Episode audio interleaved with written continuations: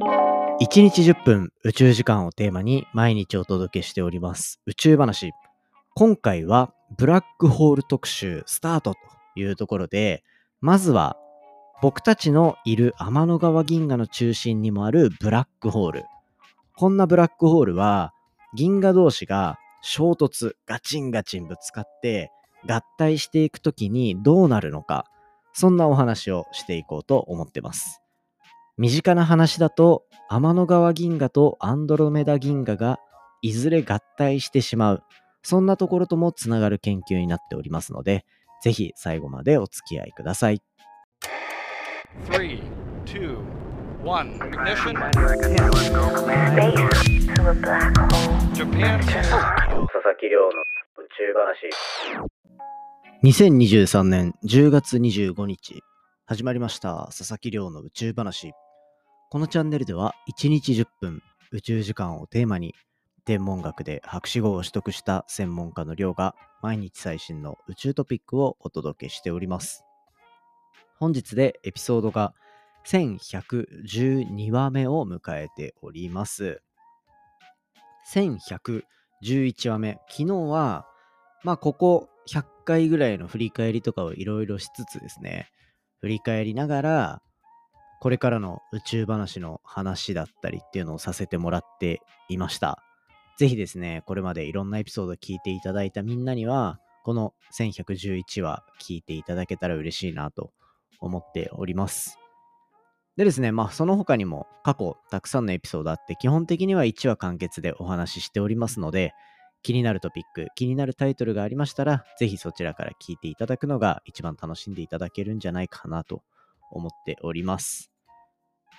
そんな感じで、じゃあ今日はどんな話をするのかっていうところで言うと、昨日ですね、今後の方針発表させていただきました。その中で、次の新シリーズ、新特集はブラックホールっていう話しましたね。なので、今回はブラックホールに関するお話をしていきたいと思います。ブラックホール、あるの？ないの？みたいな、そういう話になってると思うんですよ。皆さんは、もう宇宙話たくさん聞いて、ブラックホールあるのは分かってるよっていう人もいれば、ブラックホールって本当にあるのかなって思ってる人もいると思います。なので、そういったところも含めて、今回の特集、ずっと聞いていただけると、みんなは勝手にブラックホール博士になれるというようなところになっておりますので、ぜひ楽しんでいただけたら嬉しいですね。そんな中で、今日はどんなお話をしていくのか。これがですね、面白いのが、民間の市民天文学者と天文学者がコラボレーションをして、ブラックホールを含む銀河の研究を進めた。そんなシチズンサイエンスっていう領域が含まれたお話をしていきたいと思います。なぜそんな話をするのか。今回メイントピックに上がっているのは、銀河同士が合体、衝突する。そんな現場なんですね。で、この現場の話をしようと思った理由っていうのが、実はあるコメントをいただいたからなんですよ。ちょっと読み上げさせていただきたいと思います。リスナーネーム、タンタンさんからいただきました。はじめまして、最近聞き始めました。佐々木さんの落ち着いた声がとても聞きやすいなと思いながら聞いております。早速ですが質問です。もし過去回ですでに触れられていた話題でしたらすみません。今読んでいる本、これがナショナルジオグラフィックですね。に、天の川銀河とアンドロメダ銀河の現在接近中で、40億年以内に衝突、いずれは合体すると予想されています。はるか未来の話ですが、銀河同士が合体するとどのようなことが起きるのでしょうか？それぞれの銀河の中にいる星たちはどうなってしまうのか気になります。こんな質問いただきました。ありがとうございます。タンタンさん。いいですね。この話、実は話そうかなと思ってたところに非常に近いところだったので、ナイス質問だなと思って、こちら今回ピックアップさせていただこうかなと思いました。なので今回お話しするのは、衝突、合体していく銀河の話ですね。本題に入る前に、そうだ、今回このお便りでも書いていただいたんですけど、もし過去回ですでに触れられていたらすいませんみたいな。全然気にしなくていいです。全然気にしなくよくてよくて、本当気になるところをどんどん宇宙話で、ね、解き明かしていきながら、宇宙への興味が増幅するのが一番いいかなと思ってるので、過去に話してるであろうところは全然気にしなくていいです。しかも基本的には論文をベースに話していて、それの背景知識とかっていうのは基本的には一緒なんですよね。だから過去にいろんなの聞いてると、こいつまた同じ部分話してないかって思う部分もあると思うんです。でもそこは一般的に知られてることだったり、最新の研究を理解する上で必要な情報だったりっていうので、繰り返し話してるんですよね。で、疑問に思ってもらう部分って結構そういうとこに含まれてることが多いと思っていて、なので今回みたいに最新の論文の内容と質問いただいた部分とっていうのを両方答えられるいいタイミングなのかなと思ってるので、ぜひ皆さんも、もう1000回もあるからどっかで絶対話してるじゃん。なんて思うことはなく、お便りどんどんいただけたら嬉しいですね。ということで、まあ、合体していく銀河とかそういったところの話をしていこうと思っていて、ここ最終的にはブラックホールも関わってきます。なぜなら、僕たちが住んでいるこの天の川銀河っていうのもそうだし、他の銀河も含めで、基本的には、その銀河って星がたくさん集まってる領域なんですよね。で、その銀河は星を維持するために、周りの星たちをキャッチしておく必要がある。ずっとそこに留まらせておく必要があって、お互いの星同士で引っ張り合うっていうこともあるんだけど、何かしらこの渦巻きを作る、形を作るとかね、そういったのを作り上げるために、ブラックホールの存在っていうのは、まあ一定ある必要だろうというところになっていて、銀河とブラックホールっていうのは結構セットで語られることも多い部分なんですよ。なので、今回のブラックホール特集第1弾としては、そういう銀河とブラックホールの合わせ技でお話ししていこうと思ってます。今回紹介するのは、国立天文台の市民天文学プロジェクト、ギャラクシークルーズと呼ばれるものです。これは天文学者と一般のこう天文学をなりわいにしているわけではない人たちっていうののコラボレーションで新しい科学を推進していきましょうっていうプロジェクトになっていて、なんとここから科学論文が出版されると。すごいですね。で、これどういうプロジェクトなのか。これは国立天文台が持っているスバル望遠鏡と呼ばれる望遠鏡があります。これはハワイのマウナケアっていう山の上にあって、マウナケアであってたよな。の山の上にあって、で、そこからそこに置いてある望遠鏡っていうのはもう本当に世界屈指の性能を持っている。目もいいし、解像度も高くて、もうとにかく遠くの銀河とかでも綺麗な形を見ることができる、そんな世界最高峰の望遠鏡なんですよ。ただ、そんな世界最高峰の望遠鏡、毎日毎日稼働して、いろんな科学的な成果を残してくれている一方で、データ量が膨大すぎて、捨てるのにはもったいないデータが山ほどある。そういう状況ですね。そんな中で、じゃあ、一般の方とのコラボレーションをすることで、彼らの宇宙への探求心と科学的に追い求めたいところっていうのの掛け合わせでプロジェクトを作って、ゴミになってしまいそうなところから新発見ができないかっていう、そういうプロジェクトで進んだのがこのギャラクシークルーズですね。ギャラクシークルーズ。名前がこうなんか船みたいじゃないですか。まさにそれがコンセプトになっていて、ギャラクシークルーズは乗船した一般天文学者たちは、もちろん銀河分類の専門家ではありません。なので、銀河の分類ができるためにトレーニングコースを国立天文台の専門家たちから受けて、それによってそのトレーニングコースを修了することで乗船許可証を手に入れます。そしてギャラクシークルーズに乗船できた市民天文学者たちは宇宙の旅をしながらいろんな画像を見て銀河をいろんなタイプに分類していくっていうそういう作業を行っていくそういう企画なんですねで、銀河っていうのは、まだまだ理解が浅い部分。特に銀河同士が、今回質問いただいたみたいに、銀河同士が衝突したり合体したりっていう、その現場っていうのは、そもそも観測例も限定的で、で、それのせいでどうなるかっていう正確なことはまだ分かっていないんですよね。そんな中で、そういう事例が、まあ、スバルの高性能な望遠鏡の中にだったらあるだろうというところで、市民天文学者たちを巻き込んで研究が実施されました。市民天文学者たちの参加人数はなんと1万人で、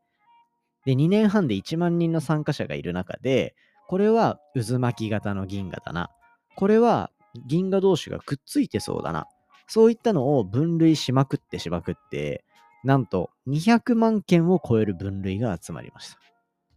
2年半で1万人が参加。ってことは、平均で1人200個分類してくれてることになるんですよね。すごいですよね。それによって、これもう、手でいろんなことやるって限界があるじゃないですか。なので、このプロジェクトは、まさにこの天文学者だけでは成し得なかった成果になっているんですよ。そんなの AI でやればいいじゃんって思う人いるかもしれないですが、そもそも AI でそういう分類をするためには、AI に覚えさせるための正解データと呼ばれるものが必要なんですよ。で、その精度っていうのを上げようと思えば上げようと思うほど、そういう正解データだったりの情報が豊富に必要になってくる。そういった意味では、AI をやる前に、やっぱりまずこうやって人力でいろんなものを分類していくっていう作業が大事なので、この作業自体が無駄だなとか、そういったことは一切ないんですよね。むしろものすごく有用。2年半でだって200万件のデータが集まったんですよ。えー、だっていきなりこれ、はい、じゃあ200枚、あなたに画像200枚渡すので分類してくださいって言われても、やっぱ興味持ってなきゃやりたくないじゃないですか。っていうところを、まあ踏まえて考えると、これはすごい成果だなってやっぱり思うんですね。で、そんな中で、その分類の中で銀河同士が合体衝突している場面っていうのがいくつもサンプルが取得できて、それに対して伝文の専門家、伝文学者たちが科学的な研究を実施していくっていうフェーズに移りました。で、その結果、面白いのが、合体衝突してる銀河っていうのは、まず星が作られる活動性がものすごく活発になっていることが分かったんですよね。銀河っていうのは星を作る生成工場とも言われていて、星を作るためにはガスだったり塵だったりっていうものが豊富に必要です。そして一箇所に集まってそいつらがくっついて星を作るんですけど、その材料がたくさんあるのが銀河だと言われてます。その銀河同士が衝突するから、星を作るための資材、材料っていうのがさらに豊富に集まって、そしてお互いぐるぐる回って合体しているから、密なところは密同士でぐちゃっとくっついたりする。それが今回この銀河の活動性、星形成の活動性を活発にさせた理由なのかなと思いますね。そしてもう一つ、銀河の中心にあると考えられている超巨大なブラックホール、大質量性、大質量ブラックホールと呼ばれるの活動性も高まっていることが明らかになりました。これはバランスが崩れて、例えばブラックホールの中に沈んでいく星の量が増えたりとか、あとは銀河の、ま、銀河がくっつくことで、ブラックホールの周りにそもそも星がたくさんできて、その分重くなって、で、その分活動性が高くなってっていうような、中心のブラックホールの活動性もぐんぐん上がっていく。そんな状況が見えたってことなんですね。で、これはやっぱり市民天文学者が参加したこの200万件のデータだからこそできた内容で、なおかつ、スバル望遠鏡という世界屈指の望遠鏡を国立天文台が持っていることが重要だった。そんなところから今回の研究結果が導き出されたっていう奇跡のつながりがいろんなのがあって一つの科学論文になったというふうに言えるんじゃないかなと思って個人的にはかなり面白い研究だなと思ってこちら紹介させていただきました。今回のね、ここに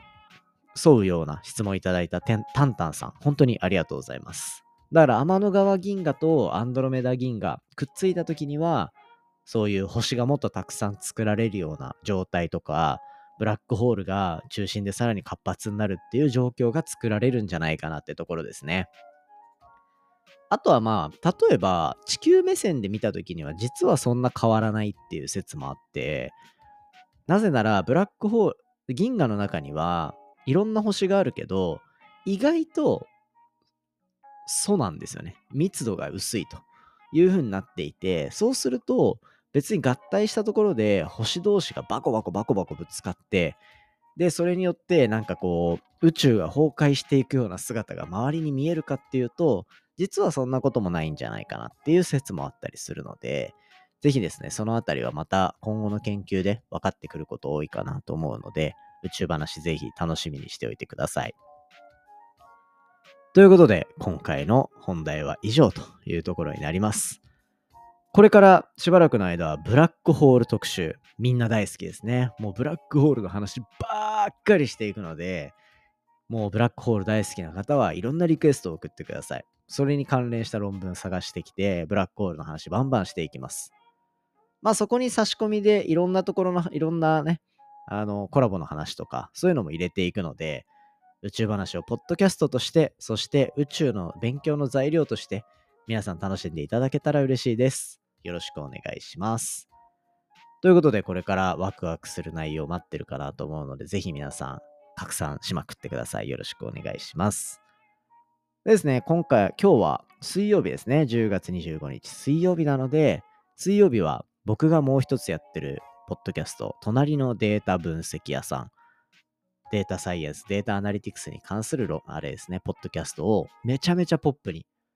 宇宙話よりも数段テンション高く、バカみたいに友達とやってますので、あの、ちょっと勉強にもなるし、ちょっと違う一面も見れるし、っていうところで楽しんでいただけたら嬉しいです。よろしくお願いします。今回の話も面白いなと思ったら、お手元のポッドキャストアプリでフォロー、フォローボタンの近くにある星マーク、こちらからレビューいただけたら嬉しいです。番組の感想や宇宙に関する質問については、Twitter のハッシュタグ宇宙話、または Spotify の Q&A コーナーだったり、概要欄のお便りフォームからじゃんじゃんお寄せください。それではまた明日お会いしましょう。さようなら。